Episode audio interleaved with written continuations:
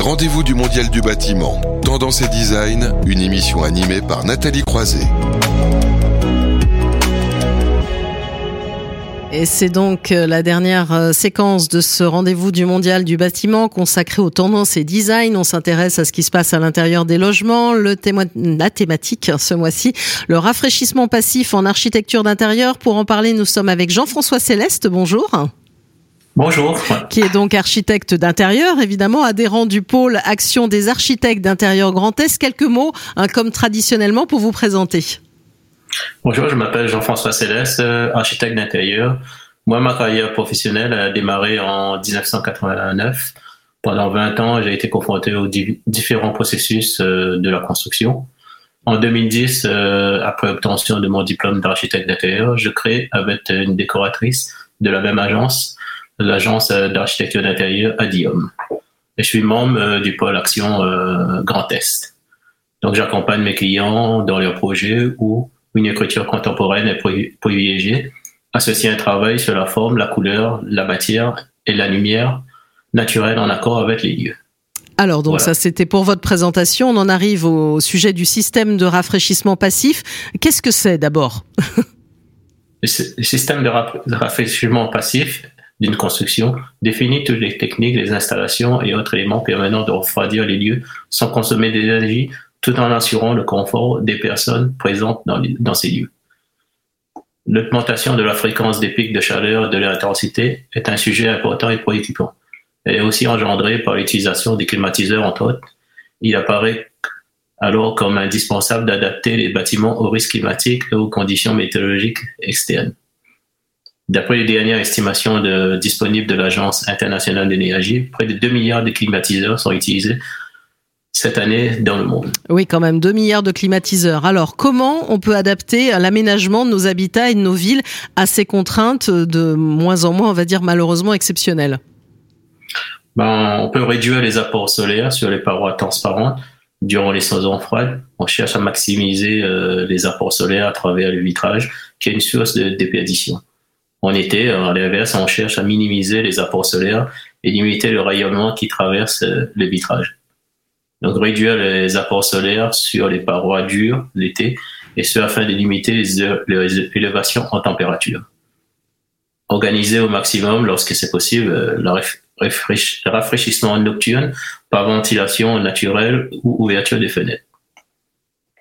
Comme ça a été développé dans une émission précédente, développant la rénovation thermique et écologique, l'énergie thermique du bâtiment calculée par l'ingénieur thermique. Ce calcul tient compte du pouvoir calorique, des équipements ménagers de l'éclairage, euh, après, comment mettre en œuvre Oui, alors maintenant, c'est cette question. C'est comment est-ce qu'on met en ah, œuvre? C'est ça, exactement. le rafraîchissement passif dans les constructions neuves ou en rénovation. Alors, je dois dire que vous m'avez envoyé énormément d'informations et qu'en 10 minutes, il va falloir expliquer euh, ces différentes techniques, sachant qu'on en a parlé de certaines. On peut commencer par végétaliser les façades et toitures. Ne vous inquiétez pas si je vous relance sur certains points. D'accord, oui, ok. Donc, on peut effectivement végétaliser les, les façades et les toitures. Euh, à la fois la chaleur ressentie dans la rue ainsi comme la chaleur ressentie à l'intérieur du bâtiment. Cette technique de végétation joue le rôle d'isolant en modifiant le déphasage thermique dans les constructions. Le déphasage euh, thermique euh, correspond au temps que va mettre la chaleur à pénétrer à l'intérieur d'un bâtiment selon le matériau l'isolant utilisé. Le déphasage peut être court comme s'attendre sur plusieurs heures. Donc ça, c'est un premier aspect. Voilà, ça c'est un premier aspect. L'autre aspect, par, par exemple, hein, c'est ce que je vous dis, c'est que vous avez beaucoup de matière et que c'est pas toujours très simple à synthétiser. C'est de limiter les effets de la montée en température des, des parois froides. Donc ça, comment on peut le faire, Jean-François Céleste? Oui, la structure du bâtiment joue un rôle essentiel dans son aptitude à ralentir l'élévation et la température de l'air par sa capacité à absorber l'énergie thermique incidente. On parle alors d'inertie thermique. Je vais vous expliquer en fin de compte l'inertie thermique. Elle représente la capacité d'un bâtiment, mur, sol, cloison, à emmagasiner de la chaleur et à diffuser ensuite progressivement. Plus les matériaux sont compacts et lourds, plus la capacité d'inertie est forte. En clair, ils mettent plus de temps à capter la chaleur, à se refroidir. Cette mécanique d'inertie thermique fonctionne avec la chaleur des rayons, des rayonnements naturels du soleil, mais aussi avec votre chauffage. Même quand celui-ci est coupé, vous pourrez encore bénéficier de la chaleur stockée plus tôt dans la journée. Donc pour ça, ça c'est l'inertie thermique, mais pour ça, évidemment, il y a des principes d'isolation, et ça peut être une isolation thermique par l'intérieur ou alors par l'extérieur. Alors ce sont des sujets dont on a déjà parlé, peut-être en dire quelques mots? Oui, l'isolation euh, thermique par l'intérieur consiste à créer une enveloppe euh, isolante euh, par l'intérieur des murs en, périphérie. Elle est ainsi incotonnable dans une solution pour tout projet de rénovation visant à rendre son intérieur durable plus confortable. A eu l'occasion d'aménager ou simplement venir son, son cadre de, vie. Après, il y a l'isolation thermique par l'extérieur sous bardage rapporté consiste à créer une enveloppe isolante autour du bâtiment pour, euh, garantir la continuité euh, de l'enveloppe et limiter les ponts thermiques. Cette technique permet de réaliser de grandes économies d'énergie grâce à une performance d'isolation optimale. Voilà, donc ça c'est pour les deux techniques. Euh, maintenant, on va passer à la troisième parce que je vous dis, il y a beaucoup de sujets et, beaucoup de matières, mais c'est important quand même de poser les bases. C'est de, on peut aussi limiter hein, les effets de la montée en température euh, des parois vitrées. Comment ça se fait ça, Jean-François Céleste? Ben, par des solutions comme le brise-soleil, le brise-soleil orientable, l'automatisation des protections solaires telles que les volets, les stores ou brise-soleil. Donc, en, gros, le brise-soleil est un dispositif externe fixe ou orientable limitant l'arrivée des rayons du soleil sur les façades vitrées. Il s'agit d'un élément architectural servant à, diminuer l'inconfort lié au rayonnement solaire. Recherché en, hiver pour réchauffer le bâtiment, le rayonnement solaire peut devenir l'été une source de désagrément s'il n'est pas maîtrisé.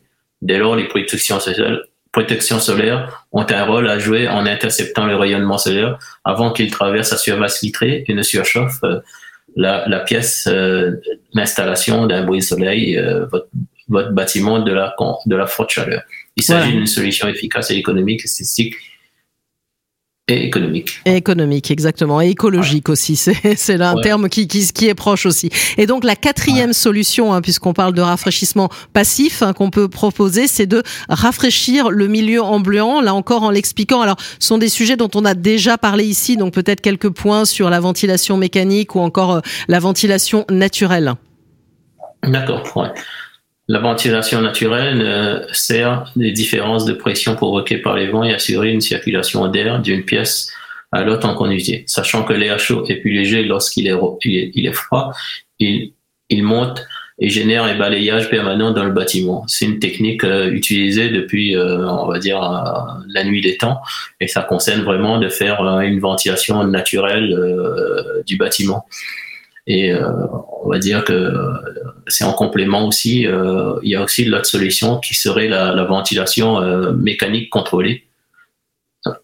Donc ça, voilà, ça, ce sont les différentes techniques. Ce sont des techniques aussi, mais on en parle aussi ici. C'est important aussi quand même que euh, ben, les usages et les comportements suivent dans, dans cette histoire, hein, Jean-François Céleste. Et c'est là que l'architecte d'intérieur a un rôle aussi à jouer. Par définition, le rôle de l'architecte d'intérieur est de concevoir les espaces intérieurs esthétiques, confortables et fonctionnels en jouant les volumes, les lumières, la couleur, les matières, l'immobilier, tout en reprenant en compte les souhaits, contraintes et aussi susciter l'émotion de ses clients. L'architecte d'intérieur est un allié de choix pour améliorer notre qualité de vie à l'écoute de ses clients. Il crée des logements qui leur ressemblent, adaptés à leurs besoins, où ils se sentent bien. Au-delà de son influence sur la matière dont nous, nous nous concevons, l'architecte d'intérieur nous aide à sélectionner les techniques, les matériaux qui composent nos intérieurs, donc à faire des choix plus respectueux de l'environnement. L'engagement de la profession pour l'environnement est primordial. Nous vivons dans un monde où les changements climatiques ou la diminution des ressources naturelles sont très importants. Et je pense qu'en tant qu'architecte, en tant intérieur, nous avons une obligation pour la société de reprendre très au sérieux l'architecture durable. Nous avons un, impact énorme, un impact, énorme quand nous sélectionnons les matériaux, les modes de construction et les produits. Nous pouvons aussi influencer la manière dont les gens vont réagir avec les espaces qui les entourent et réduire leur consommation électrique grâce à nos sélections et nos méthodes. Nous pouvons assister les clients dans les, dans les sélections des produits et finitions à, faire, à faible empreinte environnementale et produits de manière durable. Si la consommation des matériaux est importante, leur provenance l'est également. Le développement durable passe aussi par le fait de favoriser les productions locales afin d'éviter les émissions carbone liées au transport. Les avantages de se fournir localement sont plus que jamais évidents de nos jours, pas seulement pour une question d'environnement et de fiabilité de l'approvisionnement, mais aussi pour supporter l'économie locale. Les architectes d'intérieur jouent un rôle essentiel dans la sensibilisation des clients pour créer une demande supplémentaire de produits composés de matériaux locaux et produits par des artisans de proximité. Bah merci à vous pour cet éclairage et surtout le rôle des architectes d'intérieur hein, dans, dans, ce sujet. On va dire qu'on est resté en filigrane euh, sur la question de, de climat hein, durant toute cette matinée. Euh, merci à vous euh, sur ces sujets de rafraîchissement passif. Jean-François Céleste, architecte d'intérieur au sein d'Adio, mais adhérent du pôle action des architectes d'intérieur Grand Est. pour une fois, exceptionnellement, cette émission, le rendez-vous du Mondial du bâtiment, ne va pas s'arrêter là puisqu'on va retrouver dans un court instant la tribune des solutions avec Fabien Coustet, mais je tenais quand même à remercier, bah, comme toujours, toutes les équipes, hein, Laurence Racoto, aussi euh, les équipes de Bâti Radio, euh, la régie avec euh, Théo Benoît Hambourg qui était à la réalisation aujourd'hui, et merci aussi à tout le comité éditorial hein, qui m'accompagne, et évidemment le rendez-vous du Mondial du bâtiment, ça continuera. la prochaine fois, le 6 mai, on parlera de construire bio ou géo-sourcé. On marque une courte pause et on retrouve donc la tribune des solutions. Merci. Les rendez-vous du Mondial du bâtiment, Tendance et Design, une émission à retrouver et à réécouter sur le site de Bâti Radio.